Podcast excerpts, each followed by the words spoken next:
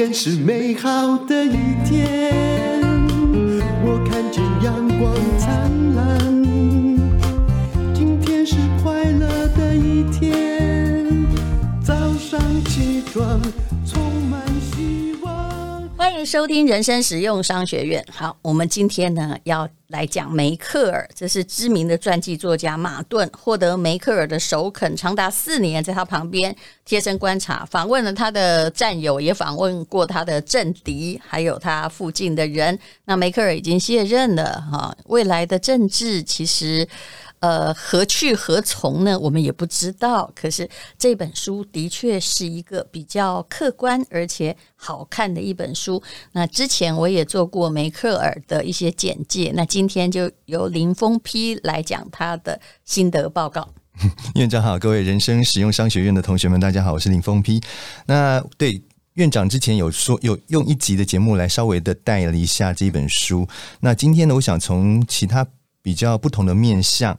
来谈这本书啊，那他这本书的前五章是在交代他个人的成长过程嘛，然后后面的十三章是他的这个从政之路，那个呃，大概大部分都是他上任总理，一直到现在他准备要下任的过程了。那在他的那个前五章的部分呢，啊，主要是在谈，因为大家都知道她是一个牧师之女啊，那嗯，而且他爸爸是一个非常非常啊。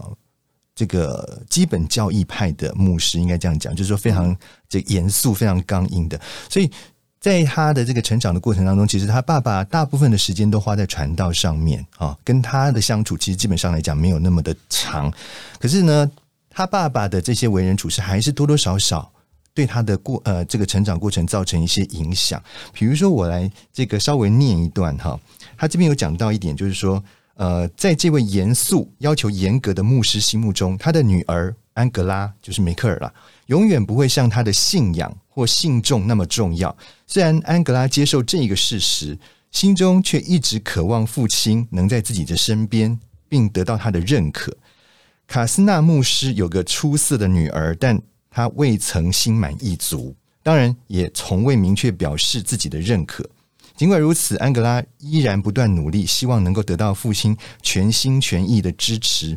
也许正因为他从未得到父亲的完全认可，因而有一股强烈的驱动力，促使他不断追求更大的成就。其实，我觉得我听到这里就觉得很了不起。我觉得跟你的过程也有一点像啊。有有有，有，我希望我但愿我有这么伟大。嗯，你看，就是即使我爸爸不认同我，但我还是觉得我做的是对的。的确是这样啊。嗯，每一代有不同的灵魂跟信仰。可是他的确很像牧师之女，也就是他遵守的某一种非常这个啊简约的生活原则，跟啊，也许他的信仰对他来讲也是一个非常重要的支持。还有必要的时候，你要坚持像摩西哈要救大家过红海的那样的主意。嗯嗯嗯嗯，其实讲到他跟他父亲的相处，我都会觉得跟我们的院长真的有几分相似，你知道吗？好，比如说他刚刚讲到说他在童年的时候，其实他父亲。不会长期的在他的身边嘛？那你看，请问谁的爸不是这样？嗯，对，但是他的状况又更明显哈。那但是呢，你说这个爸爸是不是真的对这个女儿一点都没有关心？他其实又提到了另外一件事件，就是他在高中要毕业的时候，嗯，那那个时候呢，因为他们有排练了一个这个好像话剧之类的东西，你知道他们差一点不能毕业。为什么？你知道吗？因为他们虽然这个整个话剧的过程是在颂扬那时候这个苏联好，因为在苏联的统治之下嘛，对，样板戏嘛，是是是是，嗯，但是呢，他们最后呢，他们几个同学居然用美国话来唱那那个什么俄嗯，好像是一个俄罗斯的那个那个运动的歌曲，这是故意的吗？对，他们故意的，结果因为这样子而触怒了当局。我觉得他们也不是故意要触怒，他们只是觉得不知道这样不可以。而且他们对他们可能就是好玩嘛，结果没想到这个事情很严重，造成了当局把他们所有这一届的毕业生的毕业书全那个证书全部扣起来，甚至有些已经要上大学的人都没有办法入学。我觉得他真的好像那个警总统治的年代，对啊，对啊，反正任何极右派跟极左派做的事，其实是他进行的控制是一样的，所以你也不要谁说谁，嗯。然后他的爸爸呢，看到这个情况还是非常的可，就是害怕嘛，所以他还是挺身而出，帮他的女儿去求当地的一个主教，然后最后终于让他能够顺利的毕业。这一段的过程，其实我就想到我们的院长。我们的院长，其实你也有过。你不要逼我，大家会觉得说，嗯，凭什么？哎，这个一般的你们两个还自己没课欸。你们两个特质很多地方很相似，有有些一个女性如果要慢慢的就是，如果你要走出自己的路，要有自己的坚持，你的确要有一些就是。你知道吗？你你与众不同的看法，那但这些看法在成长过程中，也许会让你受挫。不过我告诉你，我觉得我也很佩服梅克尔的爸妈，因为有一句话是这样说：他的父母终其一生从来没有投票支持过自己的女儿。对啊，你是不是不酷？有没有很酷？对，终其一生，他从来没有投票支持过这个女儿哦。我们这种齐家治国平天下这个理论根本不通的，就是你连家里的人都不支持。没有，他们的那个思想理念是完全不一样的。是他的他的思想不是齐家治国，因为他们有宗教信仰。对，这个爸爸呢，他信仰的是上帝。这个梅克尔呢，也是信仰的上帝。不过上帝显然传达给他们的指令不太一样。对，没有错。嗯，对啊，所以就是呃，我我刚为什么会提到说我们的院长也有。类似的这样子的体验，我记得你曾经讲过，嗯，好，就是因为你在那个高中的时候写过一篇作文，然后被老师觉得你有什么反动思想了，他打个零分，后来还请你爸爸去学校，对不对？对，对，而且我不知道，对，但是我爸爸竟然也没有告诉我这件事，他说，嗯嗯、我觉得你做的对，嗯、其实这是我爸为我做过的最厉害的一件事，是不是很类似？是，真的很类似。你，你当时也可以知道他的政治倾向。啊，对了，对，嗯哼，啊，对，虽然他现在也很失望。所以，我小时候我看过很多书哈，嗯，叫什么《虎落平阳》，整本书我都很熟。我现在不想告诉你那是谁写的，嗯、但是那个我看了好几遍，所以你可以可以知道那是我爸的书嘛？你可以知道他之前他是你知道，就是那种宜兰人根深蒂固的，嗯、你迫害我，我要内心里是充满反抗的。是是，当然我必须说，很多时代都是这样，就是有不一样的改变呐，啊。嗯嗯好，那么后来呢？他在这个上了大学之后，他念的是物理嘛，哈。嗯。那那个时候呢，他也认识了他的第一任的丈夫。其实他们应该算是同学啦，嗯嗯，同校的同学。好，那也在毕业之后很快的就结婚了。那可是这这段婚姻其实维持的不是太长。可是大家有没有注意到一点？其实这个梅克尔。他的本名叫做安格拉卡斯纳，他并不姓梅克尔啊。那可是为什么后来大家都叫他梅克尔？为什么？因为她的第一任丈夫啊，就叫做乌里许梅克尔。很奇怪哦，很奇怪。我觉得这件事情也在书里面也找不到任何的解释。哎，如果她是一个女性主义者，她早就改回来了。嗯，重点是什么？他们离婚了啊！是啊，他怎么他怎么还在？而且他后来又再婚啊！啊但他还信梅克尔，对不对？对，他为什么还沿用第一任丈夫的姓？我觉得我的理由是，你能不能解释？他在还没有第一任丈夫的时候，他就已经步上政坛，他不想改了。嗯，而他觉得这个也不重要。嗯，这是我的解释啦。我的看法倒不是这样，我觉得可能这一个。第一任丈夫对她来讲，可能有还有蛮重要的一个深意在，可能她觉得，嗯，那个东西他是她可以留作一辈子纪念的，可能是这样。因为如果是一个痛苦的过程，你真，的太浪漫了吧？可是不然的话，我实在没有办法解释为什么她会沿用第一任丈夫的姓，而没有改回原本的姓，或者是用第二任丈夫的姓。这这点真的是让我觉得。人家已经认识他了。当他没有那个时候，他那时候还没有从政，对，他离婚的时候还没有从政哦。哎、对，所以这点这点是我一直觉得蛮好奇的事情。好，我们可不可以不要研究这个？嗯、然后在我也觉得很好奇。对，哦、然后在这个后来呃，在那个一九八九年的时候，我们知道呃，东西德发生一件大事，就是柏林围墙倒塌了嘛，嗯，对不对？这个时候他才正式的真的要往这个政坛发展哦。嗯，那重点来了，他在政坛有三个。对他非常重要的恩师，嗯，但是后来都因为国家安全跟国家安全部有牵连，或者是说收了什么不不当的黑钱或者是政治献金而下台嘛。嗯、其中最重要的一个就是叫做科尔的这一位，就是德国的前总理啊，然后也是他所属梅克尔所属政党基民党的一个前党主席。那遇到这种状况，你觉得梅克尔是会做什么样的反应？是要跟他划清界限呢？还是要支持这一个对他来讲是有恩于他的人？你觉得？如果是如果是你的话，我不对你很重要哦。他伏羲你，提醒你，我不会去，就是说，我会说出我的坚持跟他不一样，嗯、但是我也绝对不会在别人背后放冷枪。嗯嗯，就是我讲的是我，嗯嗯嗯嗯，嗯比如说今天假设说，嗯、呃，假设怎么样呢？呃，我不能举那种这个滔天大祸的。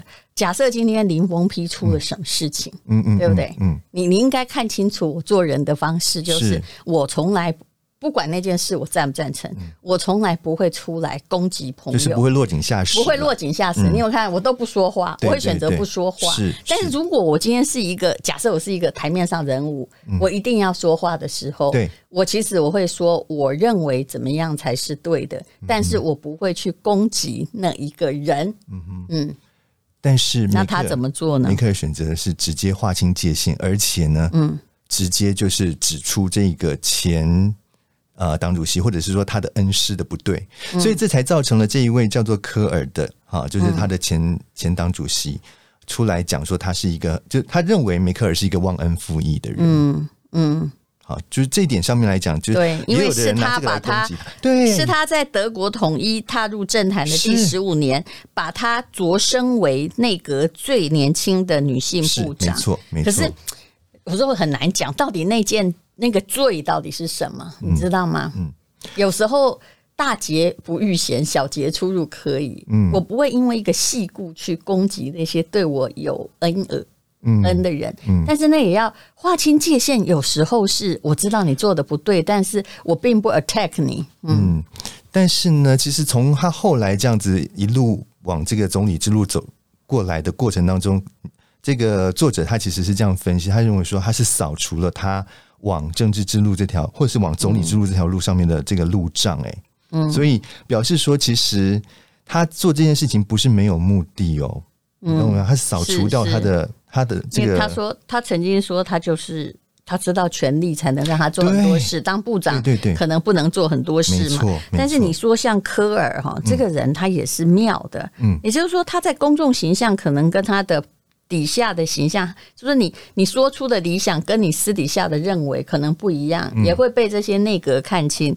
你看看哦，像这本书里面有说，因为我们对德国政坛不是真的很了解，对科尔以。家庭美满的形象示人，结果妻子自杀身亡。是儿子后来哎，不是只有梅克尔出来划清界限了，儿子也是出来指控他对家庭漠不关心，是愤而断绝关系。所以这个人到最后其实不止是两面人了，他可能在公众前面是一个样子，在私底下又是另外一个样子。他众叛亲离耶，是了，嗯，是没错啊。不过这这本书也写的有一件事，就是说，其实政治不等待完人。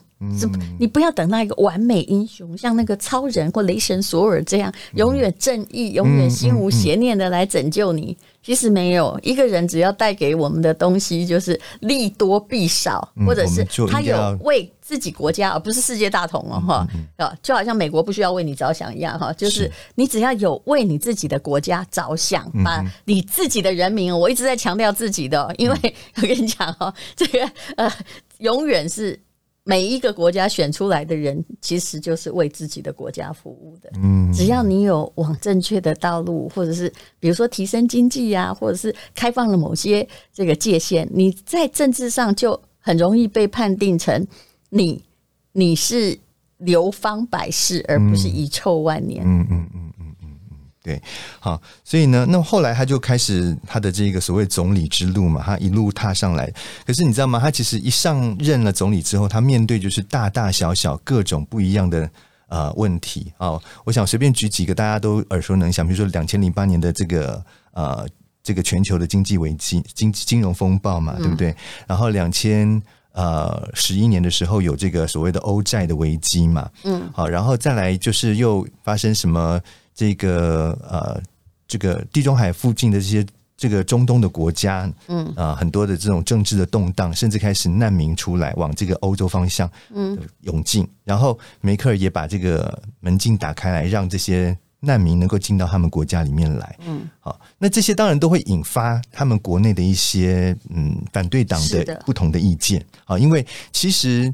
因为德国本来也是一个他们在欧洲里面是骄傲的，他们觉得他们的人种最好啊，所以如果不是这个观念，当时在二次大战，希特勒也不会一直想要排斥其他人种。那这样子的非常右派的激进组织，在德国也还是一股主流的力量。嗯，可是其实我觉得，刚刚就说流芳百世或遗臭万年，梅克尔后来的选择其实了不起的。嗯，他也是勇于在干犯这些主流的意见，而且他可以忍耐哈，就是说。也许新难民对于经济体的一时的某一些这个负面的影响，嗯嗯，但这个跟他有关系。其实他是出生自东德，不是西德，对对对，所以东德本身他也是来自一个本来被歧视的一半，对对，那就是因为这样。但是因为东德的人呢，他本来就已经觉得他矮西西德西那边的人一截了。他你会发觉他在里面书里面提到，就是说，诶，他们即使是做同样的这个工作。德东的人，他得的到的这个那个报酬啊待遇呢，就是比德西的人要少一些，大概只有百分之八十六。在他那个时代，嗯，对对，现在好些，现在现在好一点没有了。对，那所以呢，德东的人有一种非常强烈的被剥夺感，我们应该这样子讲。尤其是他如果又开放了这些难民进来，然后这些难民又涌到德东这边来的时候，那会让德东的人本来的状况就更糟糕。所以为什么后来有一个这个反对党？好，就是所谓的另类选择党会崛起，主要的原因就是这样，因为太多的人，他们自己本身就是说的那个利益受到了一些这个被剥夺了，所以他们就起来反抗嘛。好，那不过刚刚这个我们的院长提到一点，就是说他提到这个，因为东德曾经是被这个呃呃德国曾经是被这个希特勒希特勒所控制的嘛，对他的纳粹主义嘛，所以他那时候屠杀了很多的犹太人，哎。这件事情其实，在梅克尔上任总理之后，他是试图想要去化解的哦。他在两千零八年的时候是有受邀到这个以色列的国会去做一场演讲的。嗯，对，所以这一点呢，其实也蛮特别的。在这一件事情上面，我觉得梅克尔其实是很伟大的。是是，嗯，嗯对啊。但这件事也一定要承认嘛？对对对，他认为说能怎样呢？是德国亏欠了这些犹这个犹太人。嗯，好。这个一定要概括承受，因为你这是这个国家后来的领袖啊。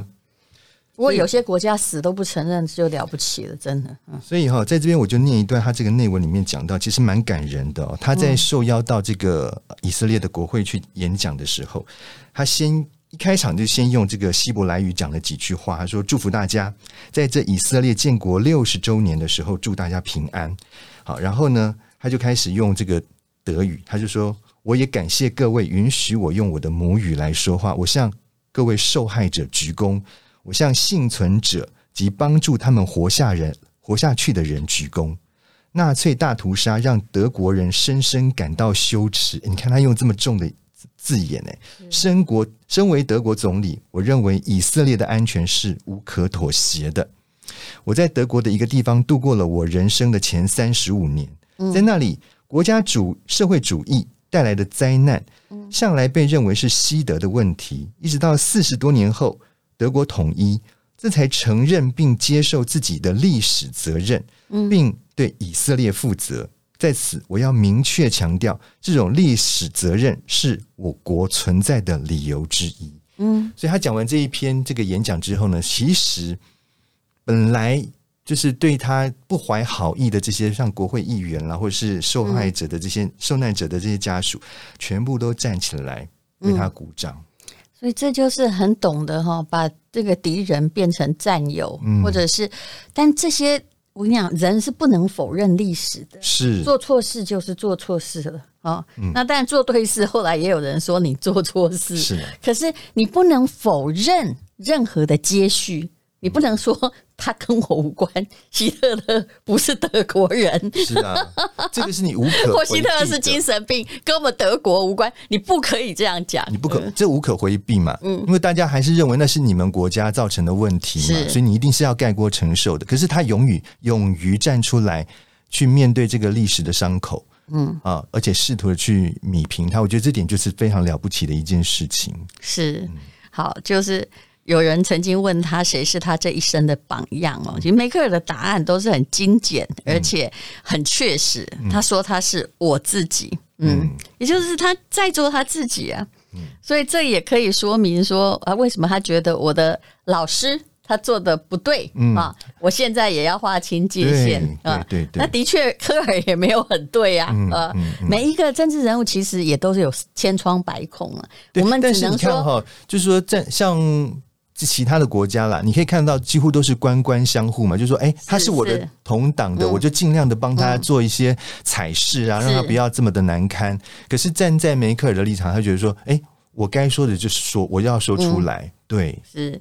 不过梅克尔他也讲了一句话了，就是身为女人哈，这对于我们这些平凡百姓可以学习的，就是身为女人，你必须学习如何展现自己的权威。嗯，没有权利，你不大可能达成很大的成就。是，所以你不要害怕权利，不要怕人家说你是什么牝鸡司晨，好，不要怕人家觉得说，哎呀，你这个人以前哈，我成长的年代，那批评一个女人最。其中有一句话叫 aggressive，嗯，哎，这 aggressive 哈，就是他很这个，就是很积极，很有企图心。那对男人而言是赞美，在女性上面变成一个负面形容词。对对对。但你你现在到了这个世纪哈，你现在不是在明朝，也不是在清朝，也不是在二次大战。其实你不要怕。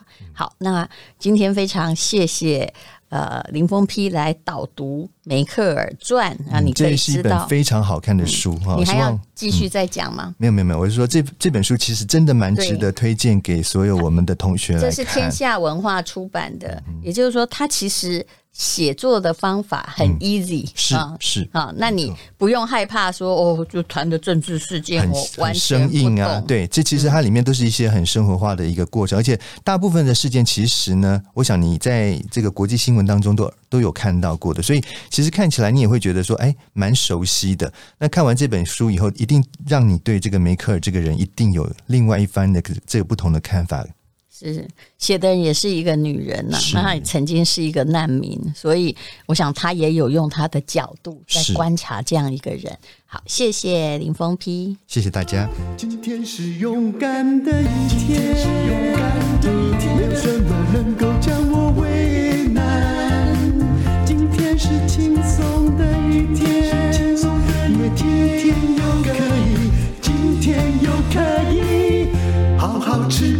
拜